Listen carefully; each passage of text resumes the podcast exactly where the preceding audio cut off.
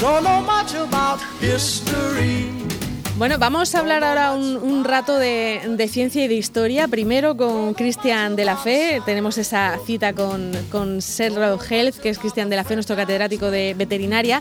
Eh, y vamos a hablar, vamos a hacer un poquito, un poquito de historia, porque esta semana se ha celebrado el aniversario del nacimiento de, de Luis Pasteur.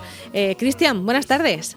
Hola Marta, buenas tardes. Bueno, un señor importantísimo si, si queremos hablar de bacterias, ¿no? Y de bacterias, de vacunas, quería decir, de bacterias también.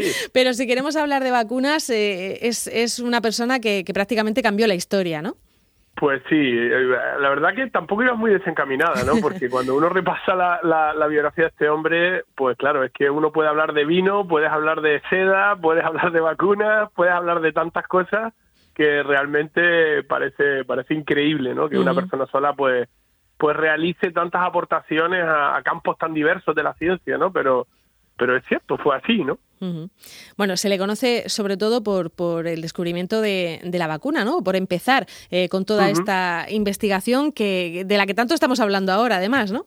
Sí, correcto, correcto. Tiene muchos descubrimientos, ¿no? Pero eh, uno de los más llamativos, eh, sin duda alguna, es pues el determinar ¿eh? que pues que estos micro, microorganismos, virus, bacterias, etcétera, pues están detrás de, del origen de las enfermedades, ¿no? Aunque parezca hoy en día algo, eh, no sé, pues, pues curioso, ¿no? Pues claro, hace eh, poco más de ciento y pico años, que realmente en nuestra historia no es tanto tiempo, eh, existía la creencia generalizada de que, bueno, de que microorganismos tan pequeñitos, aparte de que no había una constancia de su existencia, pudieran, digámoslo así, generar eh, infecciones en, en, en, seres superiores, ¿no? O, personas, ¿no? Entonces, eh, lo que pensaban es que las enfermedades surgían de, bueno, pues de, lo llamaban la teoría de los humores, ¿no? Es decir, que, que los cuerpos estaban formados por diferentes humores y había desequilibrios internos que es lo que generaban la, las enfermedades. Este hombre demostró que no, ¿no? Que, que eh, bueno, pues eh, sugirió la, la existencia de, esos microorganismos que estaban detrás de generar eh, las infecciones y que por tanto había que conocer qué microorganismos eran los que eran responsables de cada enfermedad para luego luchar contra ellos, ¿no? Y dentro de ese trabajo, pues, digamos, desarrolló las primeras vacunas generadas en el laboratorio, ¿no? Y, y incluso las aplicó tanto en animales como, como en, en personas en algunos casos, y, bueno, pues demostró su, su eficacia. ¿no?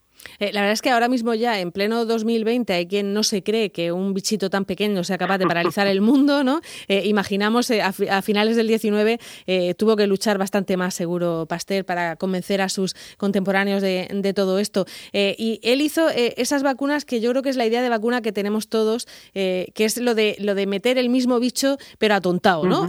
o, debilitado. ese es el primer tipo de vacuna. perfectamente. Sí, su primeros ensayos fueron con, con una, una infección que afecta principalmente a diferentes tipos de aves, que fue con el cólera aviar, ¿no? Y eh, lo genera una, una bacteria que se llama Pasteurella multocida y, y lo que hicieron él y sus colaboradores fue, eh, bueno, pues eh, inocular el, el, virus, como bien, el virus, perdón, la bacteria, como bien comentas tú, atontada, digámoslo así, eh, a apoyos y, vieron que, bueno pues que sobrevivían no una vez habían tenido ese contacto con, con, el agente pues este no les ocasionaba la, la muerte sino al contrario generaba inmunidad en, en los mismos no cuenta la cuenta la leyenda como siempre pasa en estas cosas que parece que siempre le ponemos un pero eh, que, que todo generó un poco todo se generó un poco un error es decir parece ser que estaba programada la inoculación de de la bacteria a un grupo de, animales y bueno, pues hubo un despiste ahí con algún colaborador y, digamos que el cultivo se quedó mucho tiempo en el laboratorio y se inoculó bastante más tarde de cuando estaba preparado, ¿no? Lo cual pudo haber generado un poquito esa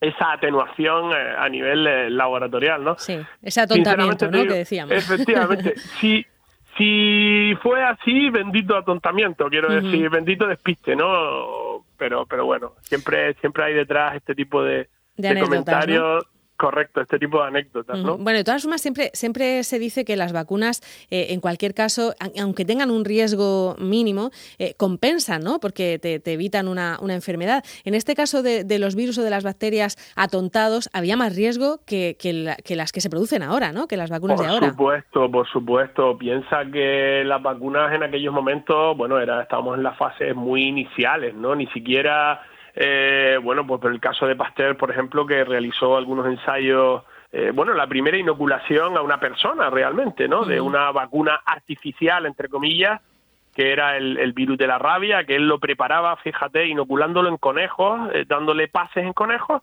y luego cogía el, sistema nervioso de los, de los animales y, digamos que con eso preparaba un poco la inoculación de, del virus en este caso, ¿no?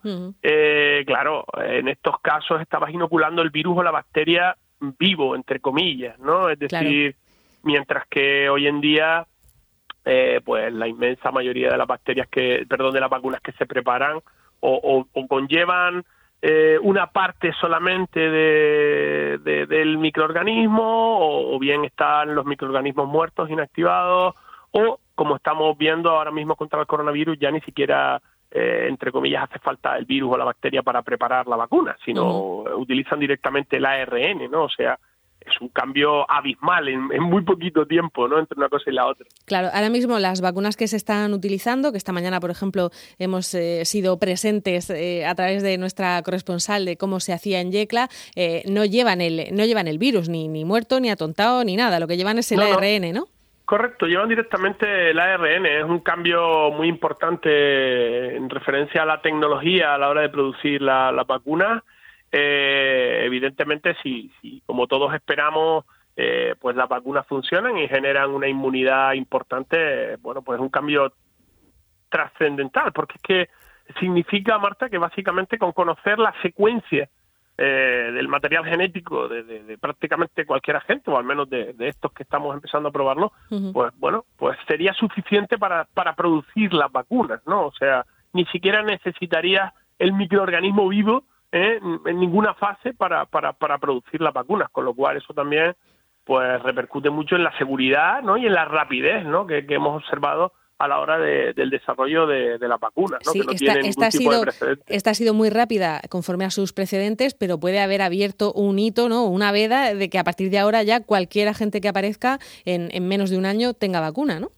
Correcto, hombre, hay que, hay que ser muy precavido con todas estas cosas porque luego cada gente funciona de una manera diferente y, y, afortunadamente o desafortunadamente no son todos iguales y algo que una tecnología que puede ir muy bien para determinados tipos de agentes que a lo mejor como este aparentemente pues focalizan su entrada en las células eh, a través de una proteína principalmente frente a la que están dirigidas casi todas las vacunas, pues eh, puede ser que otros no funcionen exactamente igual y por tanto haya que mm, digamos eh, generar variantes de esta tecnología o simplemente seguir utilizando otro tipo de tecnologías. Pero evidentemente todo el trabajo que se ha desarrollado este año frente al coronavirus, que repito, no tiene ningún tipo de precedente. El tiempo eh, en el cual surge una infección y tenemos ya listo pues el, arsenal de, vacunas que están ya desarrolladas o en desarrollo, eh, pues evidentemente ha abierto una puerta que, que, en caso de que funcione, pues, pues puede ser un cambio eh, trascendental en, lo que conocemos hasta ahora de, la tecnología de producción de vacunas. Bueno, pues, eh, eh, pues no sé, lo ideal sería que no hiciera falta, ¿no? Que no aparezca ningún patógeno nuevo.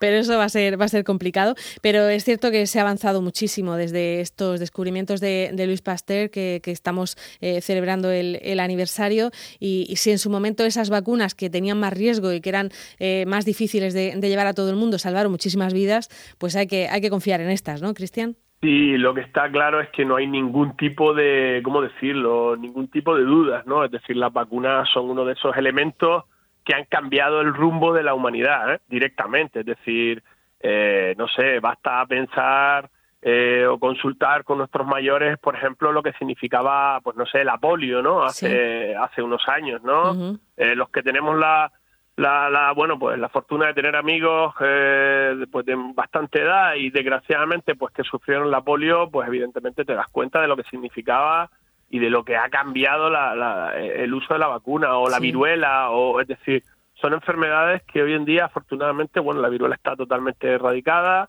eh, la polio pues, pues, va camino de ello y, y, evidentemente, bueno, hay muchísimas eh, vacunas que se incluyen en el calendario vacunal de nuestros niños y que efectivamente pues hasta hace unas décadas pues pues significaban en muchos casos la muerte o, problemas permanentes de por vida y hoy en día pues es algo anecdótico. Evidentemente puede haber algún caso de alguna reacción muy, muy, concreta, muy esporádica en algunos casos, pero eh, vamos, no, no es eh, en ningún caso comparable con el efecto que ha generado eh, o que han generado las vacunas en el, en el desarrollo de la humanidad, ¿no? O sea, es un, un efecto fantástico, ¿no?